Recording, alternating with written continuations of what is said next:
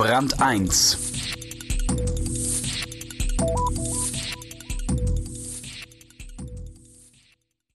Hören Sie die Geschichte eines ungewöhnlichen Hotels und seiner Mitarbeiter. Es liegt in der Nähe von Nürnberg, hat 95 Zimmer und 75 Angestellte. Die arbeiten sehr hart, Überstunden werden nicht bezahlt, es gibt keinen Betriebsrat. Und doch gehören sie zu den glücklichsten ihrer Branche. Peter Bier verrät, warum. Vom Lächeln, das man hört. Wenn sich der Wille zur Höchstleistung mit ansteckender Begeisterung verbindet, dann ist man im Nürnberger Schindlerhof. Besuch in einem Hotel, das nicht nur in Sachen Gästebetreuung ein Vorbild ist. Auf Anhieb ist sie kaum zu finden, diese unscheinbare Hofeinfahrt in der engen Dorfstraße, mitten im Städtedreieck Nürnberg-Erlangen-Fürth und in den sogenannten Knoblauchgärten, die in alle Richtungen bis zum Horizont reichen und in denen das Gemüse für die Großstädter wächst. Ein unachtsamer Moment und man hätte das Ereignis verfehlt. Den Schindlerhof.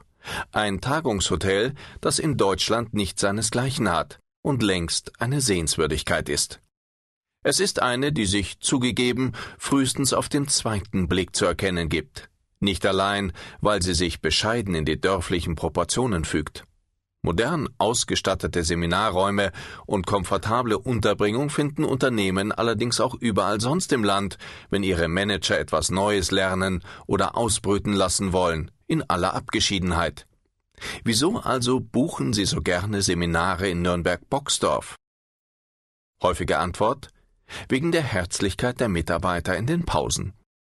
Der Schindlerhof bietet nämlich als Extra so etwas wie einen heimlichen Lehrplan. Ein Erlebnis, das man nicht eigens dazu buchen muss, da es jedem Gast ohnehin zuteil wird und garantiert länger nachwirkt als die meisten Seminare. Das Erlebnis heißt Max und zeigt am Beispiel jedes der 75 Mitarbeiter des Hotels, was durch Personalauswahl, Ausbildung, Motivation und Führung als Ergebnis möglich ist. Ansteckende Begeisterung. Max klingt nicht zufällig nach Börse.